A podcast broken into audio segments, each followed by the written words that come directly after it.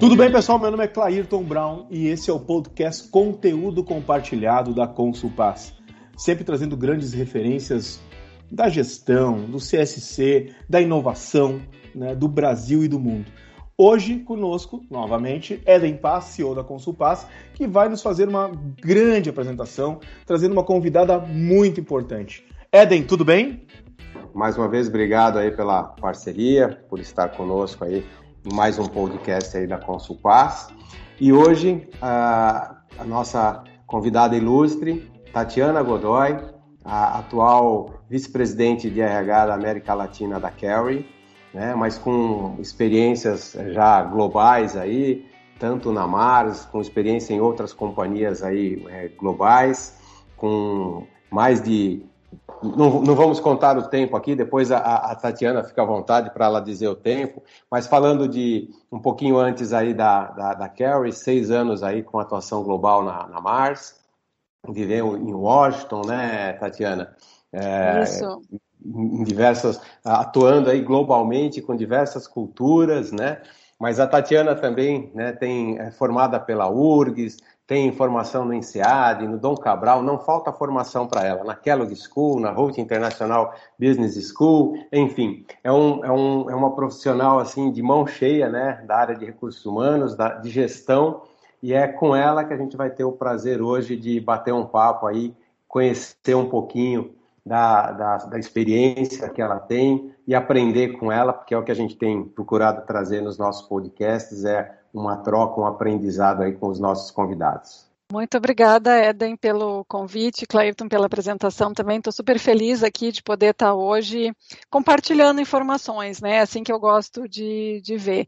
Que esse mundo que a gente está vivendo hoje é tão complexo, tão rápido, tão uh, incerto, assim, né? Tá tudo mudando tanto e a gente precisa cada vez mais estar é, tá aberto às nossas conexões, trocar ideias, trocar experiências, que eu acho que é, essa é uma das maneiras da gente se manter relevante no mundo de hoje, né? Feliz pelas palavras, Eden, de apresentação e espero mesmo poder contribuir com quem está nos ouvindo hoje com a minha experiência, né? Eu sempre digo, cada experiência é única, mas a gente trocando experiências, a gente vai coletando aprendizados, fazendo reflexões e trazendo isso para o dia que está nos escutando aqui. Vai ser um prazer essa conversa, tenho certeza, vai ser um ótimo papo. Ok. Bom, para começar, então, Tatiana, eu, eu gostaria de comentar o, contigo o seguinte: na, na nossa revista e no nosso podcast, a gente tem trabalhado com alguns pilares, né? E dentre eles a gente tem focado bastante em gestão e pessoas. Duas áreas que você domina, a gente né, sabe disso muito bem, e não só é, na, na, na, tua atuação né, hoje presente, mas em toda a tua carreira aí, você tem atuado tanto na gestão como na, na frente aí de pessoas, né, de, de RH. Então, uh, a gente gostaria de ouvir um pouco né? É, porque eu sei que não, não, é uma resposta também única e simples, né? Mas ouvir um pouco é, sobre o papel e a importância da, da liderança frente a essa nova economia. E para completar a pergunta, deixá-la um pouco assim mais trabalhosa, né, para você, é, quais os principais desafios, né, que a liderança é, precisa superar, ou terá que superar, para principalmente né, nesse mundo cada vez mais digital e remoto, conseguir atender né, aos anseios tanto do negócio como das equipes? É, são várias perguntas em uma, né, Eden? Eu vou tentar responder é, eu, aqui.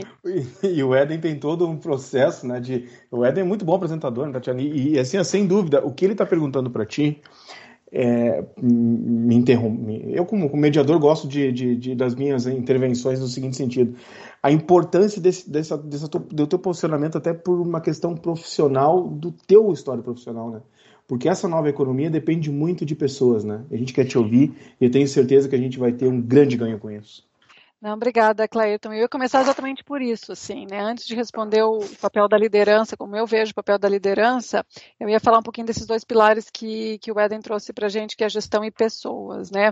Uh, eu, sempre se falou muito da importância de pessoas, né? Não é uma, uma conversa nova, assim, é uma conversa que já está com a gente aí há décadas, né? Mas eu, eu confesso, uma opinião pessoal minha, de que eu acho que antigamente a gente falava muito em termos da teoria, mas a gente via muito pouco na prática essa importância toda das pessoas, né? Mas ainda bem, as organizações estão evoluindo bastante nos últimos anos. Eu acho que é uma jornada, a gente ainda não está lá, mas a importância das pessoas tem realmente se traduzido numa vantagem estratégica para as organizações. Aí eu acho que ela combina bem com o pilar da gestão que a gente está falando, né? Nesse mundo onde a tecnologia está muito disponível, a informação está muito disponível, quase tudo vira commodity, né? Porque está disponível para você comprar. Se você tem recursos, você vai lá e compra tecnologia, você compra máquina, você compra ativos. O que realmente faz o diferencial são as pessoas, né? As melhores pessoas, as melhores pessoas para aquele negócio, porque também isso a gente tem que entender, né? Não existe melhor pessoa para tudo. Melhor pessoa, o fit cultural, as capabilities, os skills que você precisa para aquele negócio naquele momento. Então, acho que a gente precisa fazer essa, essa ressalva, mas esse destaque aí para a importância das pessoas, que acho que nunca esteve tão, tão forte, né? E aí eu tenho uma crença muito pessoal de como eu vejo o papel das lideranças nas organizações. Né? Eu, como profissional de recursos humanos, eu sempre procuro analisar as empresas que eu entro, desenvolver as estratégias de gestão de pessoas, sempre baseado em três pilares: cultura, liderança e talento. Então, assim, partindo por aí, liderança para mim é um pilar fundamental no desenvolvimento de qualquer organização. Por quê? Porque quando a gente fala tanto né, de, de ser um ativo, de ser um, um, diferencial competitivo às pessoas, as pessoas escolhem as empresas que elas querem trabalhar hoje em dia né? Cada vez mais, assim, a questão toda do employee value proposition, do posicionamento ético das organizações em relação a uma série de temas, diversidade, sustentabilidade, inclusão, as pessoas estão escolhendo as empresas onde elas querem trabalhar. Mas quando eu falo escolher uma empresa, às vezes é muito genérico, né? Aquela empresa tem uma missão, ela tem uma visão, ela tem propósito, tudo, mas no dia a dia, aquela empresa, para mim, é a minha liderança. Eu sempre falo, né, que você pode ter experiências muito diversas na mesma organização, dependendo da qualidade do tipo daquela liderança, daquela intervenção. Então, para mim, quando a gente fala de um bom lugar para trabalhar, vai depender muito da qualidade daquela liderança que eu estou interagindo. A empresa vai ser tão boa para mim quanto a liderança que eu tenho no meu dia a dia, porque no final do dia eu estou ali interagindo com meus colegas, estou agindo com aquela liderança e ali sim é que eu vou ver os exemplos que ele vai me trazer, ele vivendo os valores da organização, a qualidade do clima organizacional que ele está trazendo para mim, né? Ou o meu desenvolvimento, as conversas que eu estou tendo. Então, para mim, respondendo a primeira parte da pergunta, liderança é absolutamente fundamental. E sem uma liderança qualificada, eu acho muito complicado uma empresa realmente poder entregar resultados de uma forma de sustentável de longo prazo e ser realmente um lugar onde as melhores pessoas queiram, queiram trabalhar, né? E respondendo um pouquinho a segunda, daí eu posso dar uma pausa para a gente interagir, que desafios são esses que essa, que essa liderança está vivendo hoje em dia, né? Eu acho que são muitos, acho que ser líder hoje em dia realmente nunca foi uma tarefa fácil e está cada vez mais difícil, porque o mundo está muito complexo, né? Esse mundo VUCA, eu não gosto de usar esses chavões assim, mas para mim o VUCA explica muito bem, né? É, é um mundo extremamente é. vulnerável, é, é, quase uma, é quase uma muvuca, né, Tatiana? É uma muvuca, no fundo é uma muvuca mesmo, né? Muita vulnerabilidade, incertezas, complexidades, ambiguidades, mas esse é o, é o mundo que a gente está aí, eu de verdade e, não acho que vai mudar tão cedo, né? E um mundo muito, muito ligado a fake news também, né? Porque é, é, é, é, é impressionante que as pessoas, como falam uh, coisas assim voláteis, isso se torna uma, uma verdade, e quando vê as pessoas estão tomando decisões em cima de uma inverdade, porque daí quando vão ver que isso realmente era uma inverdade, já tomaram uma decisão errada. Então, como que isso é, é importante, né? E, e, e, como o teu papel é, é, é, vital, né? Em cima desses processos, né?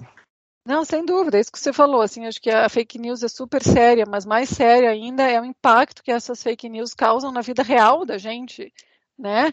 E você vê empresas se valorizando, desvalorizando por conta de fake news, pessoas sendo ah, promovidas ou demitidas por conta de fake, news. Então, realmente é um tema bastante sensível. Mas aí que eu acho que entra mais uma vez a, a capacidade dessa liderança, né, de ter a maturidade, a senioridade, a experiência de saber lidar com tudo isso, de saber que as pessoas olham para ele, veem ele como ele como o líder, tá? Então pode ser ele ou ela, obviamente, né? Ver como o o padrão, o modelo a ser seguido em termos dos valores, ele precisa entender também essa liderança de que não se espera de uma liderança hoje em dia alguém que seja o provedor de todas as respostas. A gente espera de uma liderança um facilitador. Porque, de novo, o mundo tem problemas complexos hoje. Problemas complexos não são resolvidos com respostas simples. Então, não é um sim ou não. Né? Esse líder precisa facilitar o conhecimento que tem naquele time, ele precisa entender diferentes perspectivas, então ele é um facilitador e não um provedor da, das respostas. Ele precisa fazer com que essa cultura seja realmente viva, né? E mais um dificultador ainda é com toda essa questão do Covid, esse líder tem que manter um senso de pertencimento, de engajamento, que as pessoas percebam a cultura e os valores, mesmo a gente não estando juntos no dia a dia. Então, acho assim, papel fundamental do líder, dificílimo. Eu acho que liderança é uma missão, que uma vez que você escolhe abraçar, é uma tarefa que ela é sem fim, porque todo dia você tem que se reinventar, você tem que se autoconhecer, você tem que se autodesenvolver e trazer o seu time, os seus pares junto com você nessa jornada, né? Porque o que foi sucesso ontem não é sucesso amanhã, não vai garantir o sucesso no futuro e você tem que construir e facilitar nesse mundo super complexo que a gente acabou de falar. É, e Tatiana, me, me, contextualiza uma outra situação interessante. Na tua visão, tá? Uh, como é que a pessoa tem que se preparar para esses novos momentos? Independente da idade, qual competências, habilidades, o que, que a gente tem que priorizar e qual orientação que tu dá para essas pessoas se prepararem nesse momento? É, essa é uma pergunta, é a pergunta de um milhão de dólares, que nem eu brinco, né? Porque é muito interessante a gente responder uma pergunta, como é que eu me preparo para o futuro, quando a gente não sabe que futuro é esse né, Clayton? Cada vez mais, se você for ler aí, você vai encontrar textos que dizem a gente Perfeito. as 10 profissões do futuro, mas ninguém sabe, a gente só sabe que não vai ser como hoje, porque na verdade né, o mundo a cada aí, a geração de conhecimento, né, ela tem se transformado, ela tem se 100% tem um novo conhecimento chegando aí a cada X anos e cada vez esse tempo é menor, então é muito difícil. Eu tenho um filho adolescente, né, 14 anos, uhum. começou o, o high school esse ano agora, e, e, a gente fala muito isso com ele, assim, a gente não sabe qual é as profissões ou quais são as oportunidades que você vai ter quando você tiver que escolher para entrar na universidade. Então é difícil dizer eu quero ser isso ou aquilo quando as profissões estão mudando tanto, né? Mas uma coisa que eu tenho conversado com ele que eu acho que ajuda a responder a sua pergunta é: existem sim uma mentalidade e alguns que a gente chama de soft skills que eu acho que é o grande diferencial, porque em não sabendo o que vem pela frente, mas se eu tiver essas uh, bases, essas fundações bem desenvolvidas, eu vou conseguir me adaptar dependendo como esse mercado se apresentar. O que, que eu estou falando? Né? Estou falando esse, esse mindset, essa mentalidade de sempre estar aprendendo. Até o você... falou do, do é. currículo é... no início, né? Não sim, dá para a gente parar nunca, porque o conhecimento está sempre se renovando e para a gente se manter relevante, em qualquer mercado, isso que eu digo, se é tecnologia, se é medicina, se é no mundo das empresas, se é no mundo da arquitetura, você tem que se reinventar para se manter relevante, né? E eu vou ser um pouco provocativo contigo, tá? Porque eu vou usar essa tua cabeça magnífica que tu tens, tua experiência incrível. Você acha que as competências hoje, elas se sobressaem a qualquer tipo de negócio? Eu tenho uma forte crença que sim. Uma uhum. forte crença que sim. Porque a gente costuma dizer em recursos humanos que a gente contrata as pessoas, Clayton e Eden, pela sua competência técnica. Uhum. E normalmente essas pessoas são demitidas pela sua falta de competências emocionais. Né? Uhum. Então eu queria trazer um pouco dessa questão dos soft skills, que eu acho que nesse mundo que a gente falou, independente da área de atuação, você ter esses soft skills, essa inteligência emocional, essas competências emocionais muito bem desenvolvidas, não é que você não precise das competências técnicas, longe disso, né? A gente está falando de um mundo cada vez mais especializado, mas isso você aprende. Mas as pessoas que não se desenvolvem em termos de aprendizado contínuo, em termos de entender, parece tão básico, né? Mas de comunicação, de trabalho em equipe, de resolver problemas, problemas complexos, não problemas simples, de ter pensamento sistêmico, aí você não, não adianta você aprender a técnica, porque você não consegue traduzir essa técnica, por mais que você seja um expert, você não consegue traduzir esse seu conhecimento para o mundo ou das organizações, seja ela qual for a sua área de expertise, essa capacidade de tradução da sua técnica para gerar valor na sua área de trabalho, sem essas soft skills, não adianta nada. Eu acho que esse é o grande desafio para as pessoas do futuro, né? Então eu sempre falo, aprenda idiomas, seja amigo da tecnologia, o mundo é digital, isso não vai mudar mais. Desenvolva essas soft skills e aí depois lá na frente, se você se mantiver atualizado na sua área de atuação tecnicamente, ou se você ainda não sabe o que vai fazer, pegando o exemplo do meu filho, mas você vai ter a fundação, as bases muito sólidas para ter sucesso em qualquer um desses mercados, né? Que vão ser cada vez mais competitivos. Acho que esse é um, é um fato, assim, né? Então, cada vez mais o mundo é competitivo, mas sem essas fundações que eu chamo, né? Não adianta você dizer, eu vou ser um contador daqui para frente. A contabilidade vai ser infinitamente diferente daqui a 10 anos. Você é um arquiteto. Gente, como é que um arquiteto perfeito. vai trabalhar daqui a 10 anos, né? Perfeito, Mas perfeito, ele tendo perfeito. isso de design thinking na cabeça dele, teamwork, facilitar soluções, pensamento sistêmico, ele vai aplicar aquele conhecimento nesse mundo, né? Bem que eu comentei no início, né, que seria uma aula, né? Uh, e, e, e, assim, Tatiana, você falando, e depois você trouxe o exemplo do, fi, do filho, antes da gente fugir, passar para um próximo assunto, Perton, é, sabe que eu te ouvindo é, me, me, me, fez pensar um pouco sobre. Eu também tenho um, um, eu tenho um filho já mais adulto, formado, e eu tenho uma menina de 8 anos, né? E, e te ouvindo falar um pouco sobre essa, esse desafio, essa missão, né? Que a gente tem como, como gestor, sabe que eu fiz a analogia eh, enquanto você falava, justamente com o papel do pai, da mãe, né, na, na, formação, né, na educação né, desse jovem, porque é um mundo tão, tão diferente do mundo que eu cresci, né?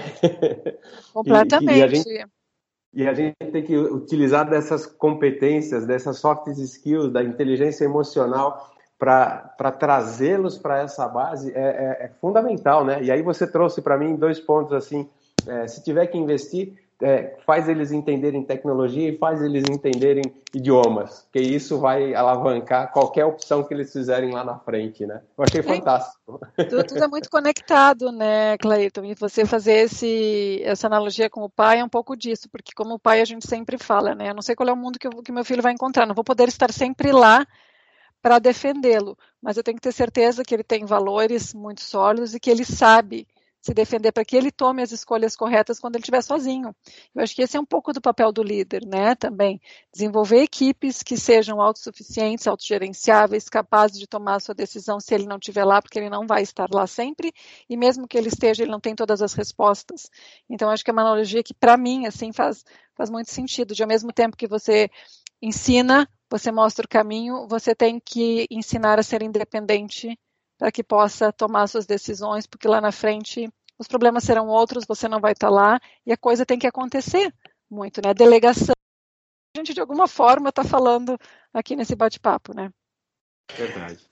E, Tatiana, me fala uma, uma, vendo agora a questão global, a gente olhando o mundo como essa, essa, globalização que a gente tem, porque hoje com as tecnologias, você fala bastante sobre isso, e eu sou um apaixonado sobre tecnologia, né?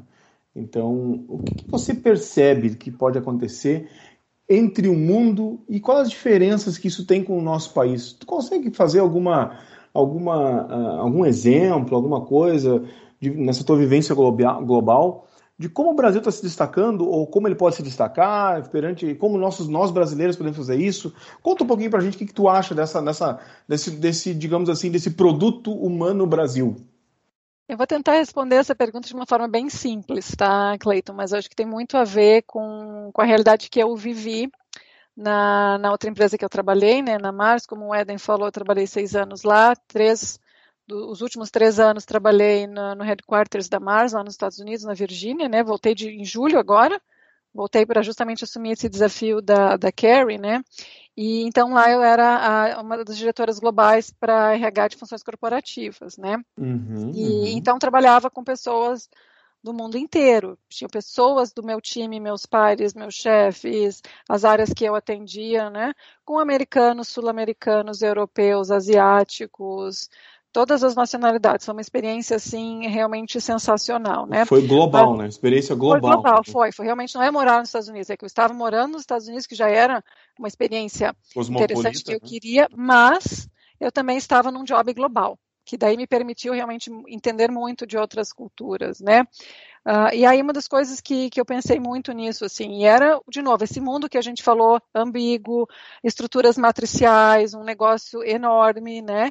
E aí você se dá conta de que você não tem controle das coisas, né? Você sai de uma posição como eu saí, cuidando de um país onde teoricamente tudo estava mais sob o meu controle, você vai para um job global, numa estrutura matricial, onde você não controla, você influencia. Então, esse foi um grande aprendizado, né? E aí, nesse processo complexo que é influenciar, liderar com diversas culturas, algumas vezes eu ouvi as pessoas me dizendo, nossa, Tatiana, você é muito calma. A gente está aqui, né, debaixo de, de um mau tempo, muita coisa acontecendo e você está calma.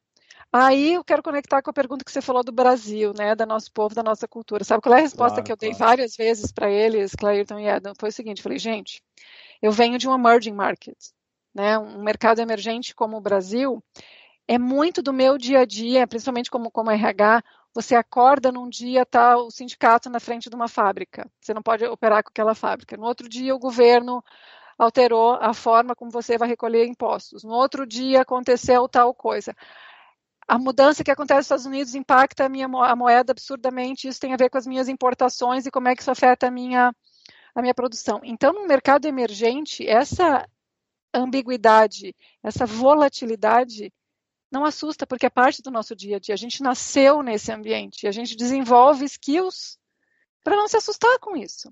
E aí, se você, e não tem novo, nenhum julgamento no meu comentário, não é certo nem errado, mas quando você. Sim, é, é uma vivência, né? Tu tá, tu tá, tu tá é, vivendo, né? Tu viveu isso aí, né? A gente cresce com isso, né? E aí, quando você fala com outras, com outras pessoas de outras empresas, onde o, país deles é mais estável, os governos mais estáveis, as moedas mais estáveis, qualquer buraquinho nessa estrada assusta mais do que assusta para a gente, né?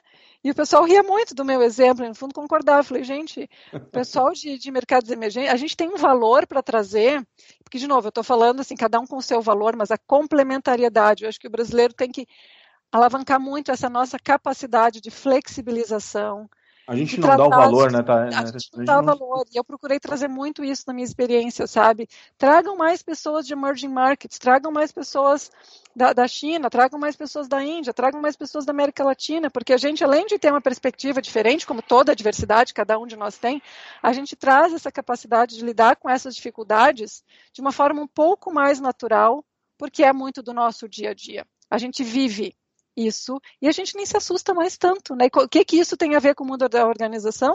É justamente poder trazer um pouco mais dessa calma, dessa serenidade e dessa assim, calma, a gente vai dar um jeito, calma que a gente vai encontrar uma solução.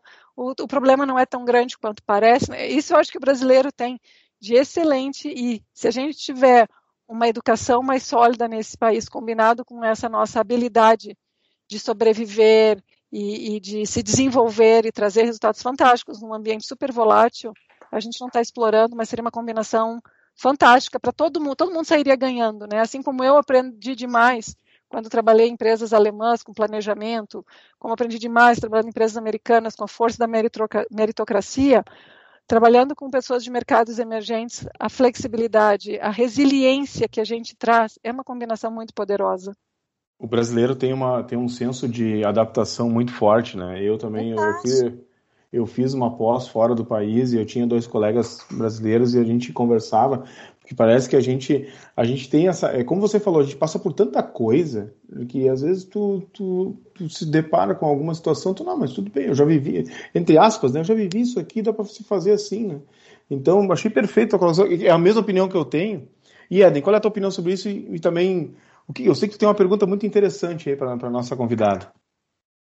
Sim, mas é, é, eu acho que essa diversidade que você trouxe, é, Tatiana, sobre essas, esses traços de cultura, se podemos chamar assim, né, do planejamento europeu, da, da, da, da meritocracia, do reconhecimento por resultado americano e dessa resiliência, né, do, do latino, do talvez do asiático, enfim, do, do mercado aí dos emergentes aí, é, realmente conseguir tirar proveito dessa diversidade é, é um grande diferencial para as companhias que têm essa oportunidade, né?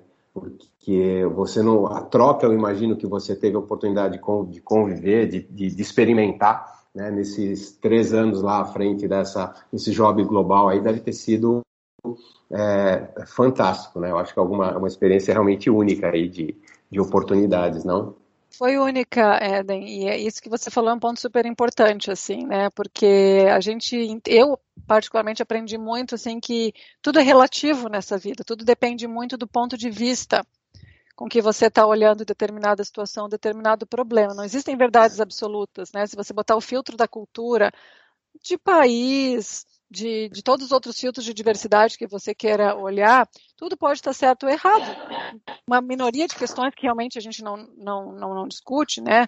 Questão de ética, valores e tal, mas o restante tudo está sujeito à forma como eu vejo as coisas, né?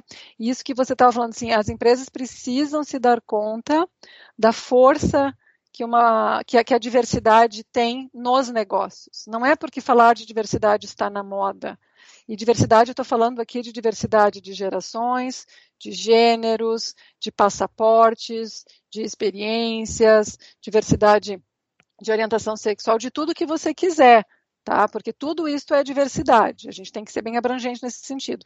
Mas na medida em que eu entendo que a, as empresas estão aí para quê? Para crescer. Né? Para crescer nesse mundo aí super competitivo, a gente precisa inovar, certo? Porque commodity está cheia, precisa inovar. De onde é que eu vou inovar? Através de diferentes perspectivas, entendendo de formas diferentes o problema que eu preciso resolver para o meu consumidor, ou me antecipando a um problema que ele nem sabe que ele tem, mas aí eu vou trazer uma solução e gerar uma, uma demanda, né? Mas eu só vou conseguir fazer isso se eu tiver pessoas sentadas numa mesa olhando esta situação com ângulos completamente diferentes. Se eu tentar providenciar um produto, um serviço, com olhares que eu tenho hoje, rapidamente alguém vai chegar no mercado, vai oferecer um produto diferenciado e eu vou estar fora desse mercado. Então, as empresas, o dia que elas entenderem que ter um ambiente de trabalho aberto à inovação, uma força de trabalho diversa e conseguir criar um ambiente que não é só a diversidade, é, é fazer com que cada um possa ser quem é, trazer as suas ideias, discordar, ter uma liderança preparada que saiba conectar essas ideias, fazer as perguntas certas, que cada um dê o seu melhor, isso é um diferencial competitivo absurdo. A gente está numa jornada, mas ainda não estamos lá. Né? Mas abrir os olhos para a importância da diversidade, de novo, diversidade está presente em diversos, em diversas lentes, né? A gente se abre para um mundo de aprendizado e de oportunidades que é incrível. Tatiana, você acha redução das oportunidades de trabalho em cima desse novo contexto, por causa de tecnologia, por causa de novo momento, essa questão de tu ter, de tu ter, ter planejamento, planejamento agora muito a curto prazo, né? Porque não existe planejamento longo, porque as coisas são muito, as mudanças são muito pertinentes a todo momento. O que, que você diz sobre essa? Tu acha que vai faltar oportunidade? O que, que tu vê nesse, nesse momento de RH? Digamos, oportunidades de emprego mesmo, oportunidade de recolocação no mercado e de colocação no mercado, independente das idades. É, eu acho que é uma combinação de tudo. Acho que a gente está vivendo um momento hoje no mundo todo de crise, né? Que, que não está gerando também tantas oportunidades quanto a gente gostaria. Mas, voltando à pergunta da, da questão da tecnologia, eu acho que às vezes a gente está olhando de uma forma diferente, né? A gente está olhando de uma forma mais uh, específica essa pergunta e talvez não esteja olhando ela de uma forma mais integrada. O que, que eu quero dizer com isso? Sim, a gente está perdendo muitos empregos porque estão sendo automatizados. Trabalhos manuais, trabalhos que não claro. agregam valor ao produto, né? Ou sim. trabalhos mais burocráticos, esses sim serão já estão sendo há um bom tempo automatizados, né? Então, isso sem dúvida tem uma mudança, um impacto no mercado de trabalho. Mas, por outro lado, a gente também vê como recursos humanos, e tem uma série de estudos que mostram isso, que as empresas têm uma dificuldade enorme de fechar outras oportunidades, porque a gente não tem pessoas capacitadas para isso, né? Então, eu acho que eu prefiro olhar assim, sim, a gente pode ter uma redução mais de curto prazo no mercado de trabalho, dada a, a, automação. Mas, por outro lado, se você se preparar, preparar essa nova geração com educação, com essas skills todas que a gente falou, a gente vai ter outra oportunidade. Estão tendo outras oportunidades que, por falta de pessoal capacitado, as empresas não conseguem fechar essas posições. Então, eu acho que é muito mais a gente entender que esse mercado está mudando e vai exigir, sim, uma capacitação diferente dessa força de trabalho. Tem um estudo, eu acho que é da, do Fórum Econômico Global, se eu não estou enganada, que diz que nove entre dez empregos vão exigir competências digitais até 2030. E aí você imagina, né? Você pega é, países. É um dado, é um dado interessante, né? hein? Um é, dado muito eu, complexo. Se eu não me engano, é, é, é, deles. Eu vou até pesquisar aqui enquanto a gente está falando, só para confirmar para você. Mas, uh, e o que, que isso significa? Né? A gente não tem profissionais capacitados a ocupar essas posições. Então, acho que não é que não existem as posições, né? É, tá aqui a informação. É o é, World Economic enquanto... Forum é que diz é, de 9 entre 10 vão exigir digital skills. E, e, e, Tatiana, como que você vê esse momento, né? Porque 2030 está aí, né? É, é, um, é um estalar de dedos, né? É, se a gente parar para pensar numa educação tradicional, formal, é, ou na capacitação, talvez a gente, a gente talvez não, é, com esse contexto que eu coloquei, dificilmente nós vamos ter a mão de obra, é, chamando de mão de obra, né, as pessoas é, é, qualificadas né, para essas nove competências, né, entre, entre aspas, aí novas. Né? Como é que você vê isso e, e, e se você vê também muita diferença dessa preparação né, do Brasil com o resto do mundo? É, eu acho que sim, a gente pode estar atrasado, né, em, em relação a isso, porque a gente tem uma educação básica que não, não está onde deveria estar. Mas quanto mais, se a gente pensar nisso aí não fazer nada porque estamos atrasados, a gente cada vez mais vai se atrasar com o país, né?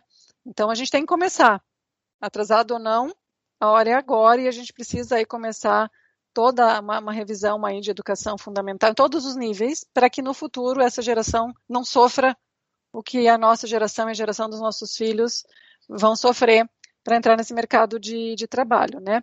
Tem uma questão também que a gente, que eu vejo assim, tem um termo que, que se fala bastante em educação corporativa, que são dois termos, que é upskilling e reskilling. O upskilling, assim, eu já tenho uma força de trabalho capacitada, só tenho que garantir que ela vai se manter atualizada. Então, o trabalho não é tão grande assim. E o reskilling, sim, eu tenho que recapacitar, porque eu estou precisando de novas competências.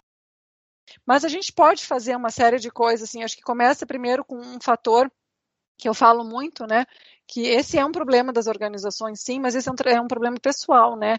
Eu sempre digo que a carreira da gente é tão importante que você não deve delegar ou para o seu chefe ou para a sua empresa cuidar. Então, eu mesmo, como profissional, tenho que buscar sempre o aperfeiçoamento contínuo, saber o que está acontecendo. Óbvio que a empresa tem um papel, a liderança tem um papel, mas se eu não for protagonista da minha carreira, eu não posso culpar ninguém por não ter chegado onde eu queria chegar.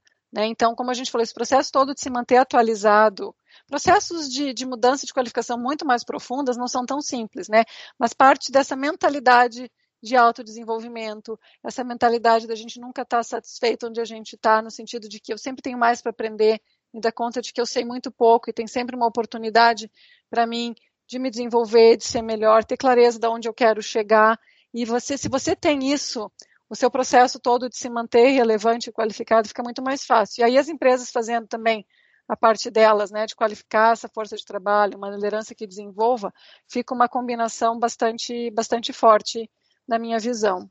Empoderar da minha realidade, da minha capacidade de mudança, do que, que eu quero fazer, nada vai, nada vai servir. Eu preciso ser o motor dessa mudança, né? E obviamente, se você tiver situações sociais, de educação, econômicas melhores, as coisas aceleram. Mas se não depender, se eu não resolver mudar essa situação, de nada vai adiantar eu ter tudo à minha disposição, porque eu não tenho a vontade pessoal, né, Clayton e Eda. Então isso acaba sendo um grande limitador. Acho que começa muito com, com a gente aí tendo protagonista. E, e, e Tatiana, a, a gente já, já falou um pouquinho de de diversos temas aí tal, mas eu quero, antes aí da gente ir para os finalmente, porque a gente já tem quase aí o nosso tempo aí, né, que a gente conseguiu na tua agenda aí, a gente sabe da dificuldade que é, é de uma executiva como você, mas assim, falar um pouquinho da área de recursos humanos, né, é, você mesmo já no início comentou né, que esse tema de pessoas ele já vem muito na teoria há bastante tempo, mas está começando a ver esse movimento mais na prática, agora talvez até em função do próprio cenário. Mas na sua avaliação, né, é, qual o papel, a importância dentro dessa, da, das organizações, né? E, e, quais serão os principais, os maiores desafios, enfim, nos próximos anos para que o RH né, possa fazer essa contribuição, continuar é, gerando valor aí para as organizações. Como é que você vê? E quando eu falo organizações, o RH a gente é, não se dá conta, né? Mas ele, quando gera um, um, valor, quando ele, quando ele melhora as relações, ele impacta na sociedade, impacta nas pessoas e, e com esse mundo cada vez mais integrado, cada vez mais conectado, né? Essas, experi essas experiências acabam impactando no todo. Então, é, como é que você vê esse papel e importância aí do RH e, e os desafios aí que ele tem pela frente? É, eu acho que você até começou já com um pouco da minha resposta, né? Tudo são pessoas, eu acredito muito nisso, né? Então, a área de recursos humanos é a área que está ali na organização, não como responsável por cuidar das pessoas, porque eu acho que isso também já, já mudou faz tempo, né? Como a gente falou, o papel da liderança. Essa liderança precisa cuidar das suas pessoas, não dá para delegar para uma área de RH. Mas a área de recursos humanos tem sim essa missão de entender a cultura da organização, de ser um, um guardião dessa cultura, de preparar e desenvolver os líderes que vão cuidar das pessoas daquela organização e tem também uma função de, de, de gerir este clima organizacional, né, através da criação de políticas e práticas que estejam alinhadas ao que aquele negócio precisa. Então, como você falou, de uma área de recursos humanos controladora, de processos, né, de, de uma área que, que cuida mais, que confia menos, como é que eu faço a modernização das minhas práticas, começando com recursos humanos, né? Como é que eu desenvolvo uma liderança que precisa de menos controle e mais autonomia, mais confiança? E aí, como é que eu olho para dentro de casa e como é que eu traduzo isso em práticas de horários flexíveis, de políticas flexíveis de trabalho, como é que eu traduzo isso nas minhas práticas de remuneração para que as pessoas se sintam reconhecidas, se sentam sendo tratadas com meritocracia, como é que eu identifico processos que, que mostram quem são os melhores talentos dessa organização, para que eu garanta não só hoje, mas eu garanto o futuro desta organização. Então, quando a gente voltou, acho que eu comecei a conversa falando de três pilares que eu acredito muito são fundamentais para o sucesso de qualquer organização: cultura, liderança e talento. Para mim, estão aí as principais contribuições que a área de recursos humanos traz para o dia a dia, né? Que é cuidar realmente desta cultura. E quando eu falo cuidar da cultura, eu digo assim, é, é, é, cultura é aquilo que nos diferencia de outras organizações, aquilo que é único nosso, né? E ao mesmo tempo eu preciso entender o que, que precisa evoluir nessa minha cultura, porque esse mundo está evoluindo, a minha cultura também, ela tem aquilo que não, que não mexe, que não move, que é o meu DNA como organização, mas tem algumas coisas que eu preciso ver, poxa, faz sentido, não faz sentido ainda? Como é que eu mantenho essa cultura viva, moderna, sem perder a identidade. Aí eu sou capaz de atrair os melhores talentos, esses talentos vão querer ficar comigo, vão querer dar o seu melhor, né? E essa liderança que vai fazer essa facilitação toda acontecer. Então, para mim, assim, o papel de RH é cada vez mais importante, sempre foi, mas como você falou, talvez pela pandemia a gente foi arremessado ao nível de importância que já deveríamos ter. Eu espero que todos nós saibamos aproveitar essa oportunidade, a gente não saia mais desse protagonismo que, que a gente está mostrando que pode ter, que é fundamental para o sucesso das organizações. E nesse mundo cada vez complexo, que muda muito, o RH tem que começar por ele mesmo, sendo flexível, sendo um role model, ajudando a organização a não controlar, mas a se desenvolver e a trabalhar realmente alinhados, reorganizando a força de trabalho, requalificando a força de trabalho, sendo, na verdade, um facilitador, um business partner que a gente que a gente chama. Né? Na verdade, tem até um termo que eu gosto mais, que é mais moderno, que o RH não é um business partner, ele é um business player, porque o partner está ali só para apoiar. O player, não, eu vou puxar para a mesa, eu vou trazer temas para essa mesa de discussão, né? Tanto quanto outras funções que estão na frente dos negócios, eu acho que o RH também tem esse papel de protagonista. E à medida em que ele assumir isso, ele vai, vai ajudar para que as organizações sejam mais mais maduras, tenham mais sucesso e sejam ambientes saudáveis, emocionalmente falando. É, são são muito, muitos os desafios, né? Mas eu acho que essa figura do, do business player podemos dizer que é uma evolução do, do business partner que vem lá do final da década de 90, né? Que é. a gente começa a escutar o business partner e que tem gente implantando isso ainda hoje, né? Exatamente. É, essa dinâmica exatamente. do mundo, essa dinâmica do mundo de RH às vezes é, é bastante interessante, mas os desafios são, são gigantes, são enormes, né? As oportunidades são enormes. É verdade, é verdade. Tatiana, então para encerrar essa aula, né, e não esse bate-papo, né, para você é um bate-papo, para nós e para nossa audiência é uma aula, né, é, você teria alguma mensagem, algum recado é, relacionado a tudo isso que a gente é, comentou nesses 40 minutos aí mais ou menos de, de bate-papo que gostaria de deixar para nossa audiência? Ah, primeiramente, agradecer o convite de poder estar aqui participando desse, desse bate-papo. Eden e Clairton, foi, foi super bacana trocar experiências. E se eu tivesse que, que dar algum recado final, seria assim, ó, o, o mundo está complexo, o mercado de trabalho é complexo, é competitivo, mas começa com cada um de nós assumindo o protagonismo como indivíduo, o que, é que eu quero para minha vida, o que, é que eu quero para minha carreira, correr atrás, me desenvolver. E se eu for um líder de qualquer organização, que eu entenda o meu papel, o impacto que eu causo na vida das pessoas e que esse impacto pode ser extremamente positivo, eu posso realmente mudar a vida daquele time se eu realmente entender o meu papel como facilitador nesse processo todo e se eu for ainda um profissional de recursos humanos que eu entenda a contribuição de ter um clima organizacional saudável é algo que, é, que, que não tem preço na carreira de um profissional. Então, seja, seja você que está ouvindo um indivíduo de entender o seu protagonismo, um líder para entender o impacto positivo que você pode causar né, na, na, sua equipe, ou um profissional de recursos humanos para entender a sua responsabilidade de gerar ambientes de trabalho saudáveis, para mim, essas são as principais mensagens que, que eu deixaria desse bate-papo de hoje. Né?